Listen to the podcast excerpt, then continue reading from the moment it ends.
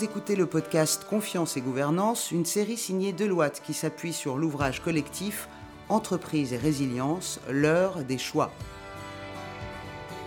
Le thème du jour, un board pour réfléchir les grands dilemmes de l'entreprise. Alors, pour en parler avec nous aujourd'hui, Soumia Malimbaum. Bonjour Soumia. Bonjour Sarah. Alors Soumia, un board qui réfléchit, il réfléchit à quoi? Le board doit, doit réfléchir aux, enjeux stratégiques de, de l'organisation et de son écosystème, mais en 2021, il doit euh, réfléchir à l'improbable. L'improbable et l'inconnu qui est aujourd'hui notre, notre quotidien. On doit s'attendre à tout aujourd'hui, c'est ça?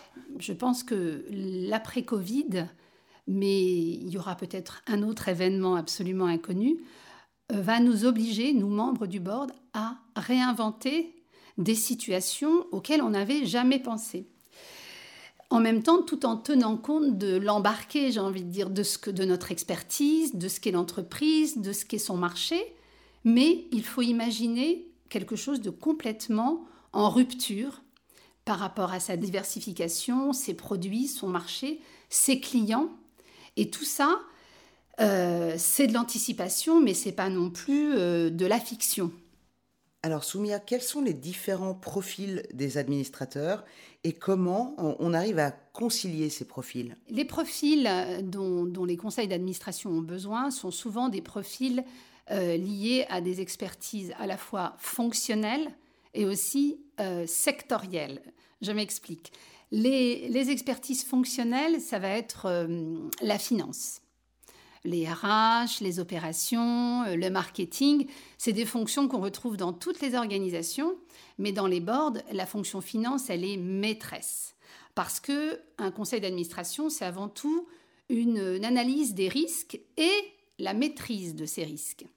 Ensuite, il nous faut des compétences sectorielles, c'est-à-dire on est dans un secteur euh, de l'industrie euh, pharmaceutique ou dans les services ou dans le secteur du numérique. Et là, euh, en général, c'est important d'avoir un ou deux membres du board qui aient cette connaissance de la chaîne de valeur du secteur. Et puis, aujourd'hui, il y a des, expertises qui sont extrêmement importantes, qui sont des expertises nouvelles, qui arrivent et qui sont finalement le résultat de grands enjeux sociétaux, de grandes mutations, je dirais, de, notre société. Et un exemple, les enjeux de responsabilité sociale et environnementale qui ont un impact direct ou indirect sur l'entreprise, si elle adresse ses clients directement ou indirectement. Et là, il est nécessaire de comprendre l'enjeu de, la responsabilité sociale.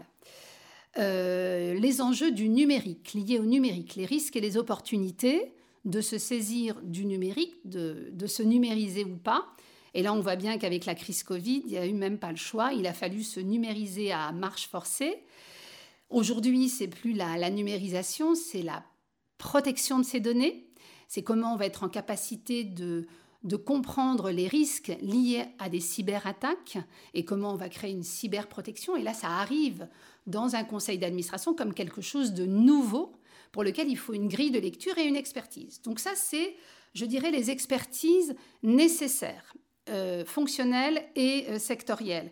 Et ensuite, c'est des savoir-être. Ce sont des personnalités qui ont des parcours différents, qui ont des parcours singuliers, euh, qui ont parfois des parcours d'autodidactes.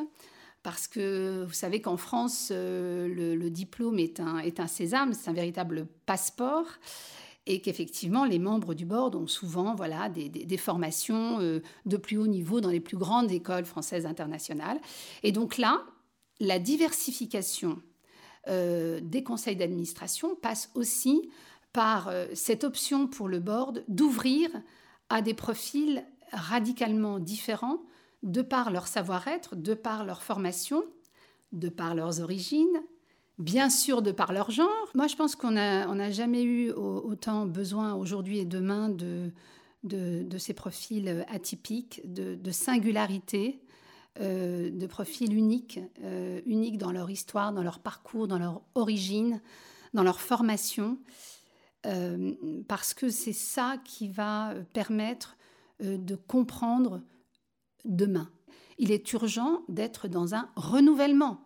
Donc il faut aussi mettre dans un conseil d'administration des gens qui vont être source de renouvellement de cette pensée parfois unique qu'on peut rencontrer dans les boards.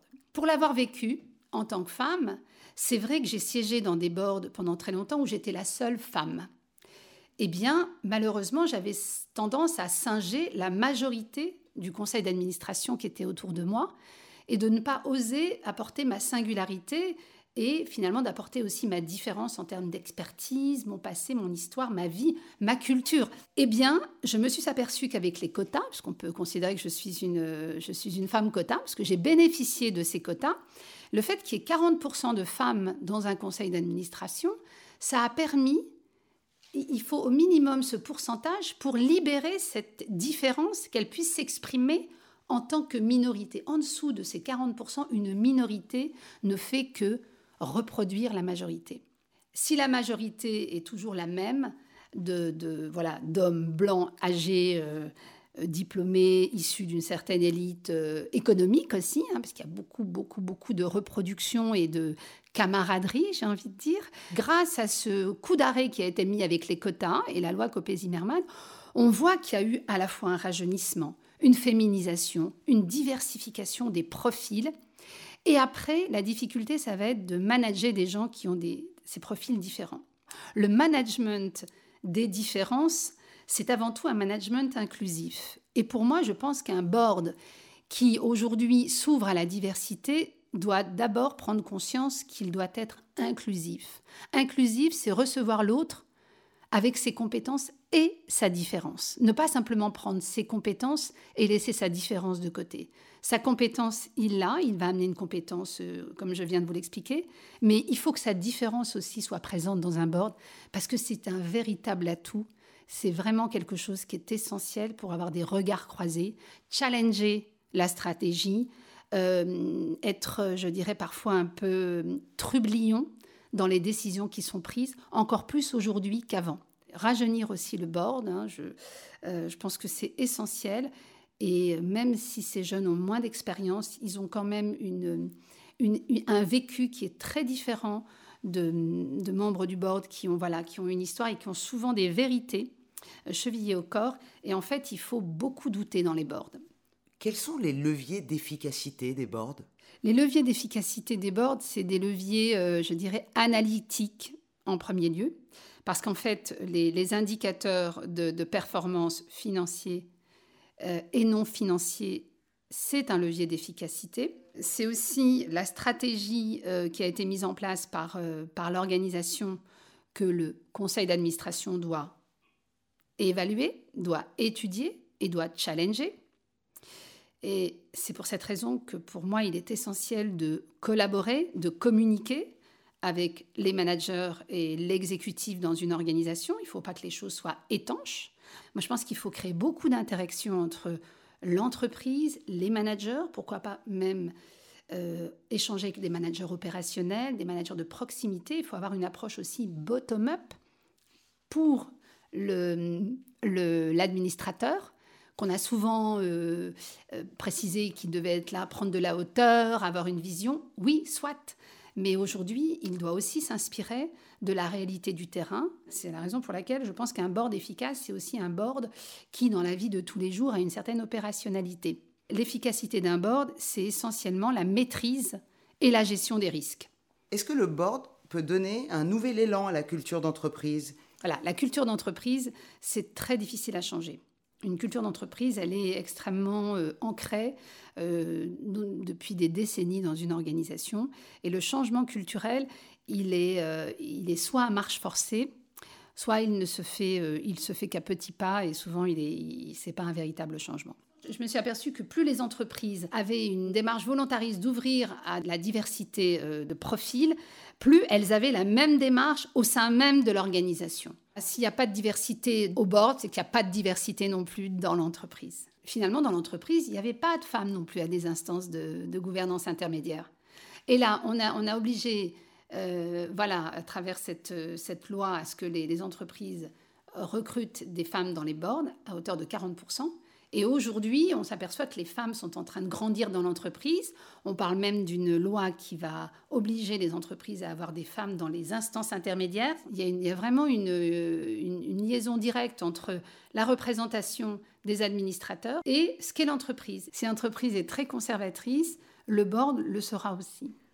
Alors selon vous, Soumia, comment un board peut inscrire son organisation sur le long terme? En fait, pour moi, la notion de long terme, court terme, elle est presque un peu dépassée. En fait, euh, aujourd'hui, on, a des visions long terme à certains sujets, et puis on a, on a des visions court terme. Parfois, on est obligé de naviguer à vue puisqu'on va attendre justement face à ces inconnus. On a des, des entreprises qui ont été complètement disruptées, dont l'activité principale majeure s'est arrêté du jour au lendemain. Et donc, euh, elles ne peuvent pas aujourd'hui avoir une vision court-termiste, puisque on ne peut pas réinventer un modèle d'affaires quand on est dans l'industrie aéronautique ou, ou dans la mobilité, enfin voilà, dans, tous les groupes qui ont, qui ont pris de plein fouet euh, la, la, crise Covid, il faut forcément se réinventer sur du long terme. Et donc repartir dans une inconnue et avoir des convictions et surtout avoir une espèce de, de croyance, j'ai envie de dire, dans euh, la pérennité de, de l'entreprise et de ses collaborateurs et de ses collaboratrices. Pour qu'un board soit efficace, il doit être aussi un board apprenant. C'est-à-dire que l'ensemble des, membres euh, du, conseil d'administration doivent euh, en permanence être en apprentissage continu. C'est essentiel parce que le monde change à une vitesse et notamment les compétences deviennent obsolètes et de nouvelles compétences apparaissent. Et donc, il ne faut pas uniquement s'asseoir sur son acquis et retourner finalement à l'école euh, le plus souvent possible. Soumia Malimbaum, merci beaucoup.